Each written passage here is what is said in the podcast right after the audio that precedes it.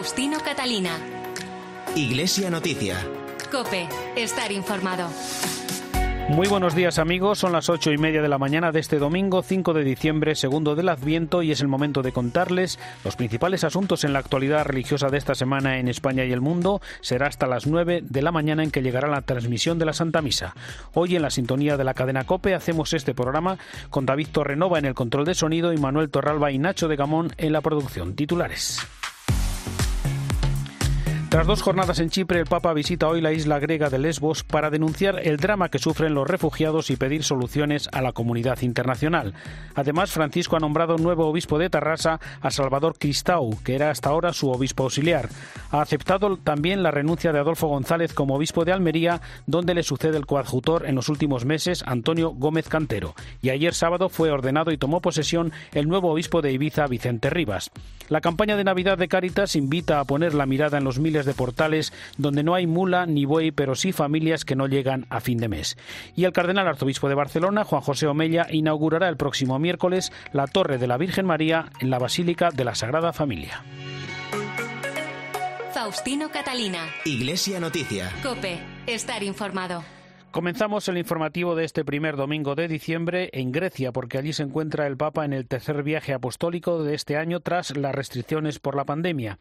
A esta hora, Francisco viaja hacia Mitilene, en la isla de Lesbos, donde visitará el centro de recepción e identificación de refugiados, en el que ya estuvo en 2016 y que se ha convertido en el símbolo del drama de miles de refugiados. Desde allí volverá a denunciar las condiciones de los migrantes y a pedir que se activen los corredores humanitarios por parte de la comunidad internacional. Un viaje rápido, pero también con un contenido ecuménico, como nos cuenta ya la enviada especial de la cadena COPE a este viaje, Eva Fernández. Buenos días. Buenos días. Sí, la agenda que afronta hoy el Papa es una de las más esperadas del viaje. Volará por segunda vez hasta Lesbos para visitar el mayor campo de refugiados de Europa, el primer suelo europeo para miles de migrantes que llegan desde Turquía. El campo de Mavrobouni, que visitará el Papa, se conoce técnicamente como Centro de Recepción y Registro de Migrantes, pero en realidad es una especie de limbo jurídico de espera donde las condiciones de vida son muy precarias. Muchos de ellos, la mayoría procedentes de Siria y Afganistán arrastran historias traumáticas de huida, vejación y muerte. Será un viaje rápido de ida y vuelta, pero Francisco pondrá el foco del mundo sobre esta tragedia no resuelta. Se espera un discurso en el que Francisco enviará un abrazo de esperanza para miles de refugiados. Será también un nuevo punto de encuentro para el mundo cristiano, de Oriente a Occidente, significado en la preocupación compartida con la Iglesia Ortodoxa de ayudar a los migrantes. De este modo, la visita se convierte en un gesto ecuménico de primera magnitud, ya que permite ver a los cristianos unidos en la acogida a los más vulnerables. El viaje express a Lesbos, donde rezará el Ángelus, enviará también un mensaje fuerte a Europa, que ha apostado por cerrar sus fronteras y repatriar a quienes buscan refugio a sus países de origen. Y cuando el pontífice regrese a Atenas, hoy por la tarde, celebrará misa junto a la reducida comunidad católica del país y al finalizar el día, la máxima autoridad ortodoxa de Grecia, Jerónimo II, le devolverá la visita que el Papa le hizo al llegar a Atenas, una despedida entre hermanos separados por siglos de desavenencias. Mañana por la mañana el Papa se ha reservado las últimas horas de su viaje para uno de los momentos más deseados, su encuentro con los jóvenes. A ellos les dirigirá su último discurso. Previamente recibirá la visita del presidente del Parlamento. Las autoridades esperan que la presencia del Papa en Grecia mejore las relaciones con Turquía tras décadas de desencuentros sin que ninguna instancia internacional haya podido convencer a las partes enfrentadas para que se sienten a negociar cualquier solución posible. Durante el vuelo de regreso mantendrá la habitual rueda de prensa con los periodistas que le acompañan. Allí conoceremos las primeras impresiones del pontífice tras este viaje, el último del año, y casi en vísperas de que dentro de una semana cumpla 85 años. Pues también desde Lesbos nos llega hoy el comentario de nuestro colaborador Antonio Pelayo. Buenos días. Buenos días. Los que tuvimos el privilegio de acompañar a Francisco en su primera visita a la isla de Lesbos, nunca podremos olvidar una jornada tan impresionante como aquel 16 de abril del 2016. Duró apenas ocho horas, pero pudimos contemplar con nuestros ojos la tragedia de miles de migrantes hacinados en el campo de Moira y sobre todo la cercanía y conmoción de un papa que no podía evitar las lágrimas mientras era abrazado y besado por ancianos y niños de las más diversas nacionalidades. Bergoglio pronunció ese día uno de sus más vibrantes alegatos sobre la tragedia de unos seres humanos que escapan de las guerras, del hambre, de las calamidades naturales, buscando hospitalidad y encontrando, la mayoría de las veces, hostilidad o indiferencia. He querido, les dijo, estar hoy aquí con vosotros. Quiero deciros que no estáis solos. He venido con mis hermanos el patriarca Bartolomé y el arzobispo ortodoxo de Atenas para llamar la atención del mundo sobre esta grave crisis humanitaria y para implorar su solución. Esperamos que el mundo preste atención a estas situaciones de necesidad trágica y verdaderamente desesperada y responda de forma digna de nuestra común humanidad. Pero más elocuentes que las palabras fueron sus gestos de ternura, de compasión, de misericordia, de fraternidad herida por el drama que tenía ante sus ojos. Su mirada se cruzaba con la de unos seres humanos desconcertados ante un visitante que les hablaba del amor y les estrechaba entre sus brazos. Francisco ha querido volver hoy a Lesbos porque el problema migratorio, lejos de solucionarse, ha agudizado su gravedad hasta alcanzar niveles intolerables. El Papa no deja de proclamarlo a los cuatro vientos en centenares de ocasiones, pero el mundo hace oídos sordos y cierra sus puertas a quienes solo buscan un hogar y sobre todo un futuro de paz. Ojalá que esta vez su voz sea escuchada y la comunidad internacional reaccione con espíritu de fraternidad y de respeto hacia la dignidad de estos menesterosos hermanos y hermanas nuestras. No es un problema insoluble y los muros solo crean mayores divisiones y a la larga acaban engendrando respuestas violentas. Hay que construir puentes, los llamados corredores humanitarios, que son una solución al alcance de todos los países de nuestro mundo civilizado. Desde Lesbos les ha hablado Antonio Pelayo. Gracias, Antonio. Este viaje del Papa comenzó el jueves en Chipre con los habituales encuentros con las autoridades civiles y eclesiásticas y ayer Francisco viajó hasta Atenas con nuevos encuentros, entre otros con el arzobispo ortodoxo Jerónimo II. Nos lo resume Eva Fernández. Es indudable que tanto en Chipre como durante la jornada de ayer sábado en Grecia se han realizado importantes avances en el diálogo ecuménico. El clima de fraternidad y afecto ha protagonizado los encuentros con Crisóstomo en Chipre y con Jerónimo en Grecia y se pudo plasmar en el gesto de respeto que tuvo el Papa cuando al saludarse quiso besar la cruz pectoral de los dos máximos representantes ortodoxos.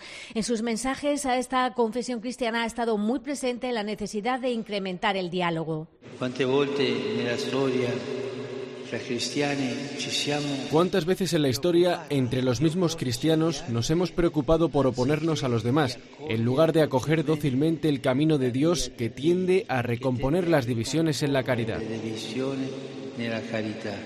La fraternidad ha sido también el tema principal de las ceremonias litúrgicas que ha celebrado junto a varios miles de católicos a quienes ha recordado la importancia de permanecer unidos. Si permanecemos divididos entre nosotros, si cada uno piensa solo en sí mismo o en su grupo, si no nos juntamos, si no dialogamos, si no caminamos unidos, no podremos curar la ceguera plenamente. Francisco finalizaba la última jornada en Chipre con una oración ecuménica junto a numerosos inmigrantes. Por cierto, que la Santa Sede ya ha confirmado que en los próximos días llegará a Roma el primer grupo de refugiados gracias a la mediación del Vaticano y del Gobierno de Chipre.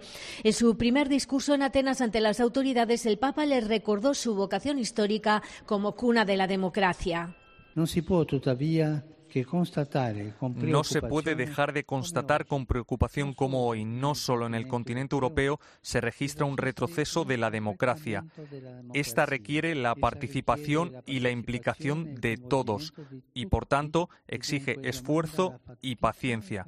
La democracia es compleja, mientras el autoritarismo es expeditivo y las promesas fáciles propuestas por los populismos se muestran atrayentes. Ayer por la tarde, además de la visita, Jerónimo II se reunió con religiosos y sacerdotes en la Catedral Católica de San Dionisio, el patrón del país, y al finalizar la jornada, tal como acostumbra, mantuvo una reunión privada con los jesuitas de la región. Gracias, Eva. Recordamos que en su vídeo para el mes de diciembre el Papa habla del ministerio, misión y vocación de los catequistas. Agradece su entusiasmo por la transmisión de la fe y los anima a anunciar el Evangelio con nuevos lenguajes y caminos. Ser catequista significa que uno es catequista, no que trabaja de catequista. Hacen falta personas creativas que anuncien el Evangelio, pero que lo anuncien, no digo con sordina, pero no con bocina, sino con su vida, con un lenguaje nuevo y abriendo caminos nuevos. Y en tantas diócesis, en tantos continentes, la evangelización fundamentalmente está en manos de un catequista. Demos las gracias a los catequistas por el entusiasmo interior con que viven esta misión al servicio de la Iglesia. Recemos juntos por los catequistas, llamados a proclamar la palabra de Dios, para que sean testigos de ella con valentía, con creatividad, con la fuerza del Espíritu Santo, con alegría y con mucha paz. La comisaria de Igualdad de la Unión Europea, Elena Dali, ha dado marcha atrás sobre una guía distribuida entre el personal de la Comisión Europea para promover un lenguaje inclusivo que originó una polémica por recomendar referirse a las fiestas en lugar de la Navidad. Corresponsal en Bruselas, José Luis Concejero. ¿Qué tal? Buenos días. Pues finalmente la Comisión Europea dio un paso atrás y retiró esta semana pasada una guía en la que se recomendaba, por ejemplo, a sus funcionarios que estos próximos días festivos felicitaran las fiestas y no las Navidades, porque de esta forma todos los trabajadores son apreciados independientemente de su religión. Según esta guía que buscaba promover el lenguaje inclusivo, al felicitar las Navidades estamos considerando que la otra persona es cristiana. De esta forma no se respeta a aquellos que tienen tradiciones religiosas diferentes. La Comisión Europea por el momento ha decidido retirar estas recomendaciones para trabajar sobre ellas mejor en el futuro. Uh, Sin embargo, estas recomendaciones publicadas no han conseguido sus objetivos, no alcanzan los estándares de la Comisión Europea, ha dicho esta semana un portavoz comunitario. Estas directrices necesitan más trabajo. Y es que incluso el secretario de Estado del Vaticano, el cardenal Pietro Parolin, mostró su oposición a este documento. Recordaba que de esta forma, tratando de borrar el término Navidad, lo que se consigue en definitiva es anular las raíces cristianas de Europa. Faustino Catalina. Iglesia Noticia. Cope. Estar informado. UMAS, la mutua aseguradora de la Iglesia Católica, ofrece una amplia gama de seguros de salud para todos sus mutualistas, con unas condiciones muy ventajosas. UMAS Salud tiene acuerdos con las tres mayores compañías nacionales de asistencia sanitaria. Solicite su seguro de salud en www.umas.es. UMAS, 40 años de vocación de servicio. Faustino Catalina. Iglesia Noticia. Cope. Estar informado.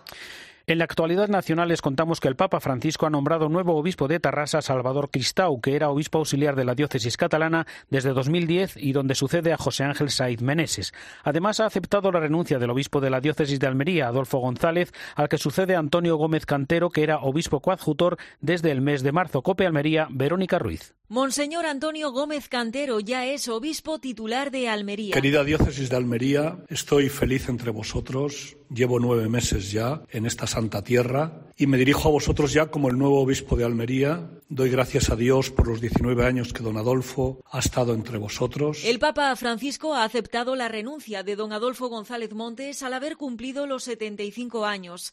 Desde hace cinco días es obispo emérito de Almería. Su sucesor, Gómez Cantero, en sus primeras palabras dirigidas a los diocesanos como prelado titular, ha llamado a construir comunidad ante un cambio que genera, según ha señalado, cierta incertidumbre. Quiero ser un padre, quiero ser un pastor, quiero manifestar la ternura y la caricia de Dios en medio de este pueblo y sobre todo mirando especialmente a los que sufren. Estoy con vosotros y para vosotros. Soy vuestro obispo porque os pertenezco. Que nuestra vida sea testimonio del amor de Dios, ha dicho el obispo de Almería, que las dificultades nos unan cada vez más aún y el gozo de ser creyentes ilumine y dé paz a todos los que nos rodean, para que en nosotros descubran que vale la pena seguir creyendo. Y concluye su carta a los diocesanos indicando que Cristo siempre abre nuevos caminos. En la mañana de ayer sábado tuvo lugar la ordenación y toma de posesión del nuevo obispo de Ibiza, Vicente Rivas, donde ha sido párroco, vicario general y administrador apostólico hasta su nombramiento. Cope Ibiza, Sonia Rivas.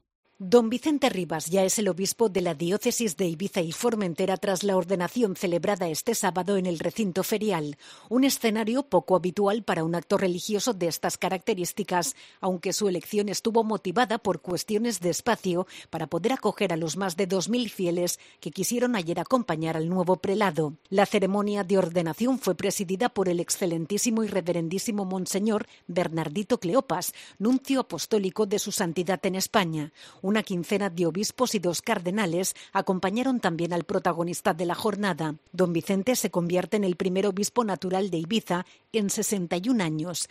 La sede pitiusa estaba vacante desde enero de 2020 tras la marcha del anterior obispo Vicente Juan Segura y no fue hasta el pasado mes de octubre cuando se conoció el nombramiento de Rivas, un hombre sencillo y apreciado entre la sociedad de las pitiusas que deja bien claro que quiere seguir trabajando, escuchando a todos, especialmente a quienes más sufren.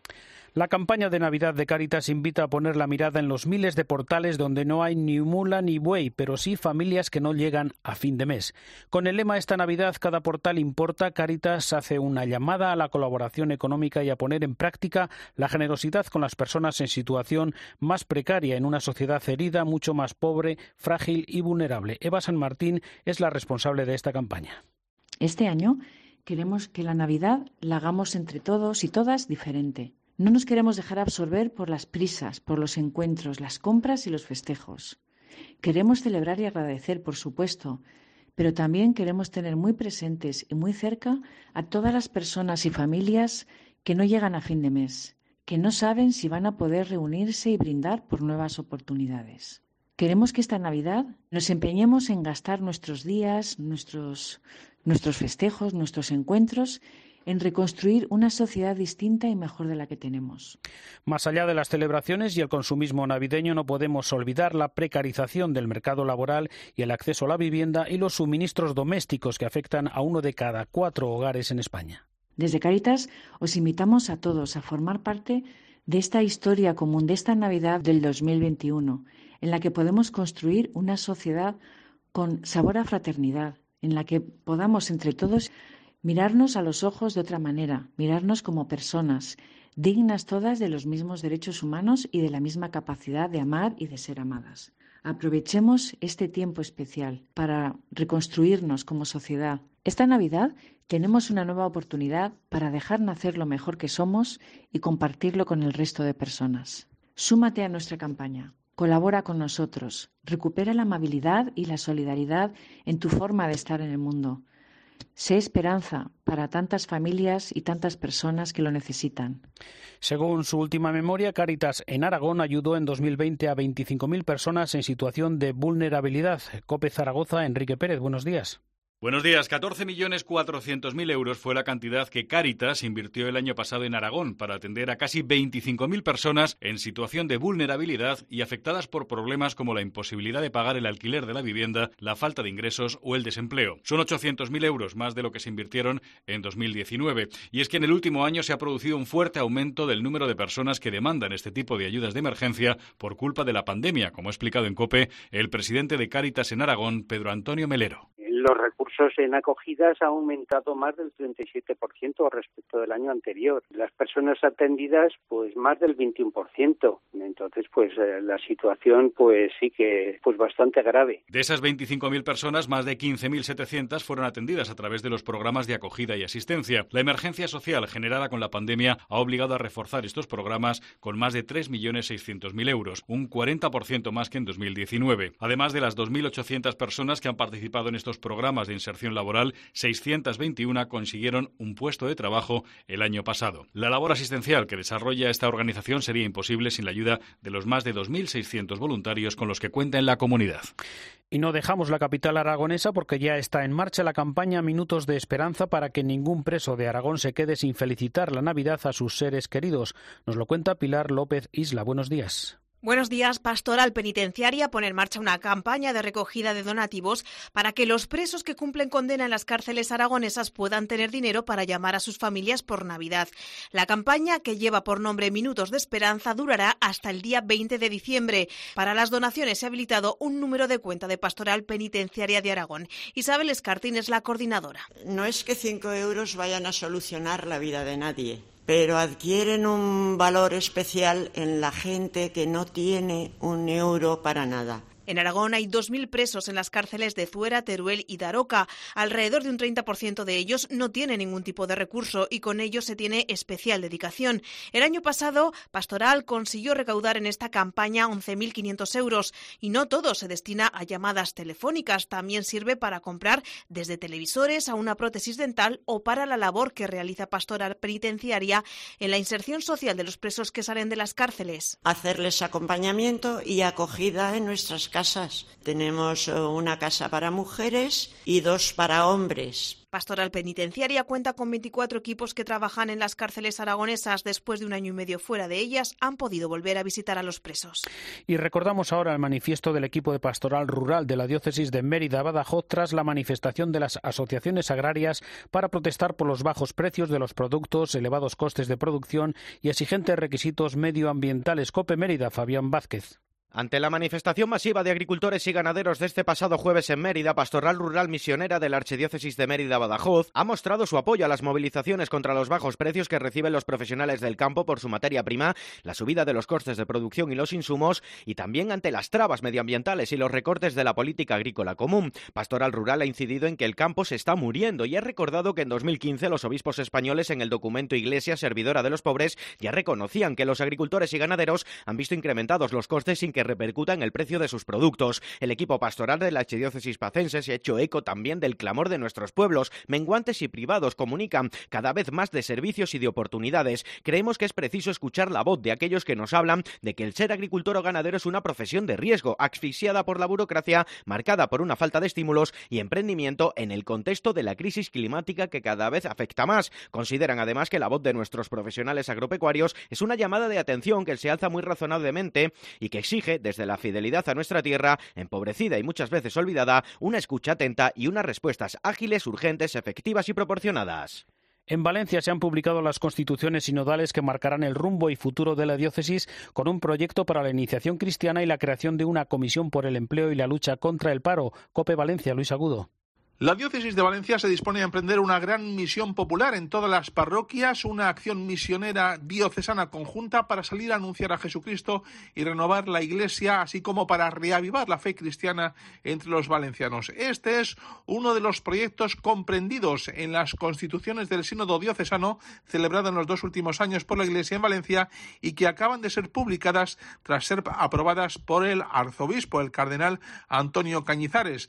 Entre otras realidades que figuran en estas constituciones está la de elaborar y emprender un proyecto diocesano para la iniciación cristiana y catequesis y hacer todo para situar la Eucaristía y la liturgia en el centro de la vida cristiana. Las constituciones, como decimos, agrupan 11 grandes propuestas, cada una de ellas con orientaciones generales y líneas de acción específicas.